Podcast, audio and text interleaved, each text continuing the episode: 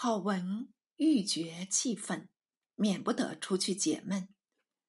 他与参政徐有仁也是知友，遂乘暇进谒。时有人旧愤已消，萧驾逝世，既见了郝文，两下叙谈，免不得说起国事。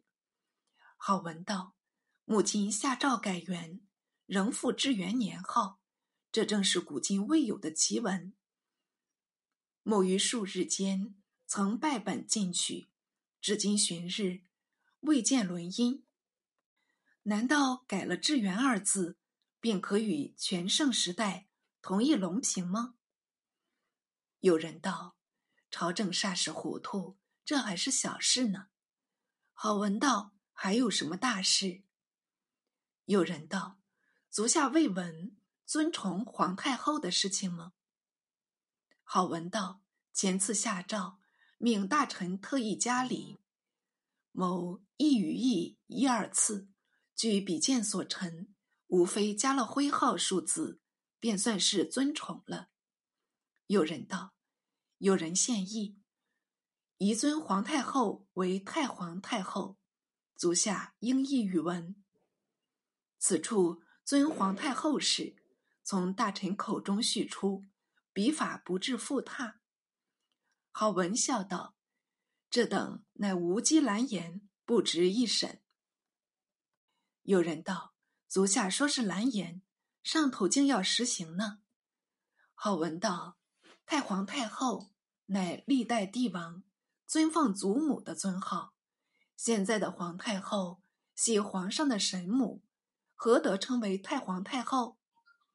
有人道：“这个自然，偏皇上以为可行，皇太后亦喜事称，奈何？”好文道：“朝廷养我辈何为？”需要切实见祖。有人道：“我已与台官商议，何辞见证？”台官因前奏请科举，大家装了一鼻子灰，恐此次诱导覆辙，所以不欲再陈。你推我诿，尚未一决。好文道：“公位居参政，何妨读上一本？”有人道。言之无益，又要被人嘲笑，故上文。好文不待说毕，便朗声道：“做一日臣子，尽一日的心力。若恐别人嘲笑，做了反舌无声，不特负君，亦恐负己嘞。”有人道：“监察御史太不华也这般说，他已邀约同治数人上书谏阻。”并劝我读上一书，陈明是非。我今已在此拟稿，是知足下到来，是以中辍。好文道：“如此说来，某却做了催租客了。指这边奏稿，亦不要什么多说，但叫证明定分，便见得是是非非了。”有人道：“我亦这般想。我去把拟稿取来。”与足下一阅，言毕，便命仆役去取奏稿。不一刻，已将奏稿取到。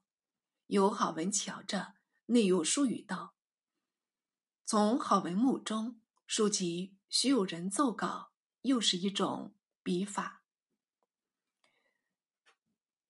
文中写道：“皇上与太后母子也，若加太皇太后。”则为孙矣。且今至封赠祖父母，将父母一等，盖推恩之法，敬重而远轻。今尊皇太后为太皇太后，是推而远之，乃反轻矣。郝文阅此数语，便赞着道：“好极，好极！这奏上去了不至没挽回了。”说着。又桥江下去，还有数句，无非是不应例外尊崇等语。乔毕，即起身离座，将奏稿奉还有人道：“快快上奏，比上头早些觉悟，某要告别了。”有人也不再留，送客后，即把奏稿续成，至文读员录就，于次日拜发。监察御史太不华亦率同列上章，为祖母徽称，不宜加于叔母。两书必入，仍是无声无秀，好几日不见发落。有人指字节太息，太不华却密探消息，非常注意。一日到台办事，忽有同僚入报道：“君等要遇祸了，还在此从容办事吗？”太不华道：“敢是为着太皇太后一书吗？”那人道。闻皇太后揽了此书，勃然大怒，欲将君等加罪，恐明日即应有旨。言未已，台中哗然。与太不华会奏的人员更是惶急，有几个胆小的一发颤起来，同来请教太不华，想一条保全性命的法儿。太不华神色如故，反和颜未遇道：“这事从我发起，皇太后如要加罪，由我一人担当，甘受诛戮，绝不带泪诸公。”于是大家才有些放心。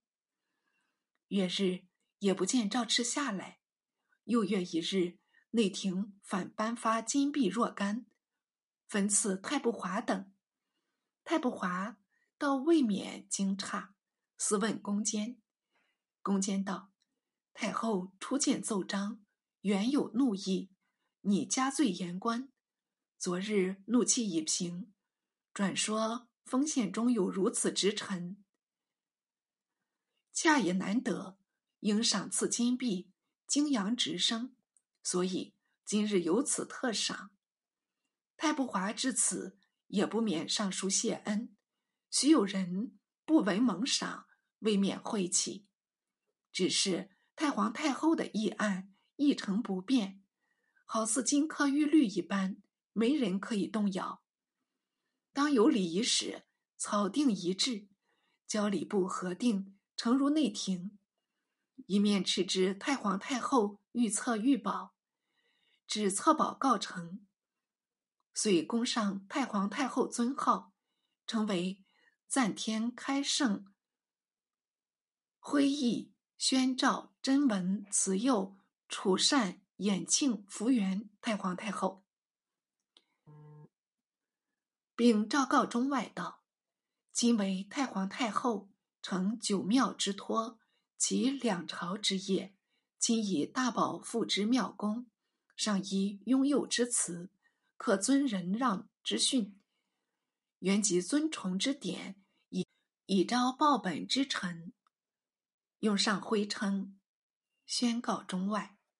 是时为至元元年十二月，距改元的诏旨不过一月。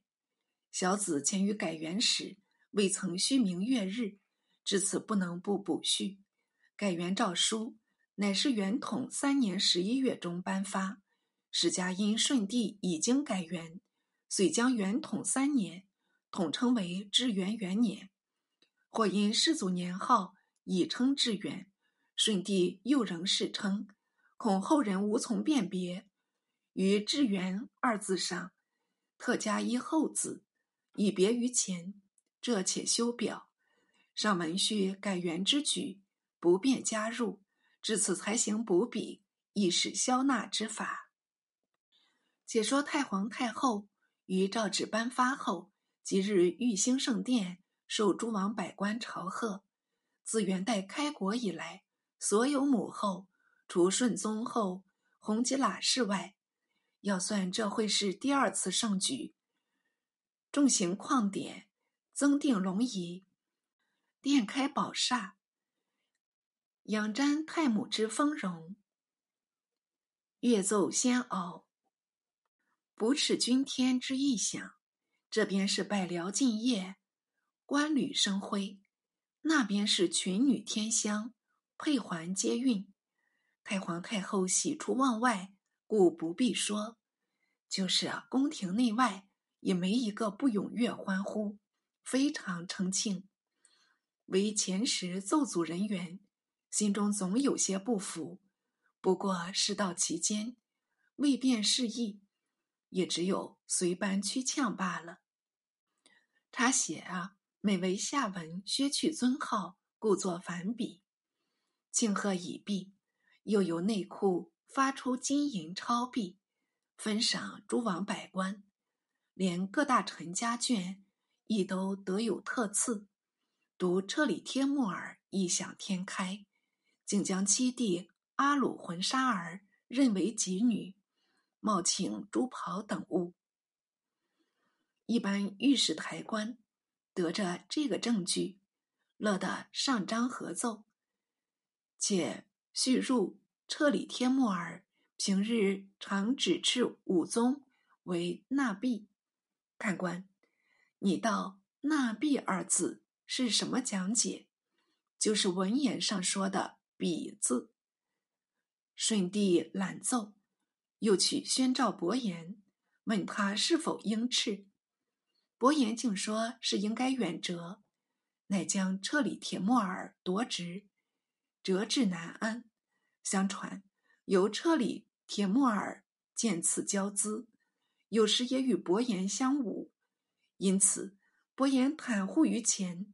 清排于后，正是贵贱由人难自主，产于无益且遭殃。毕竟后事如何，且看下回分解。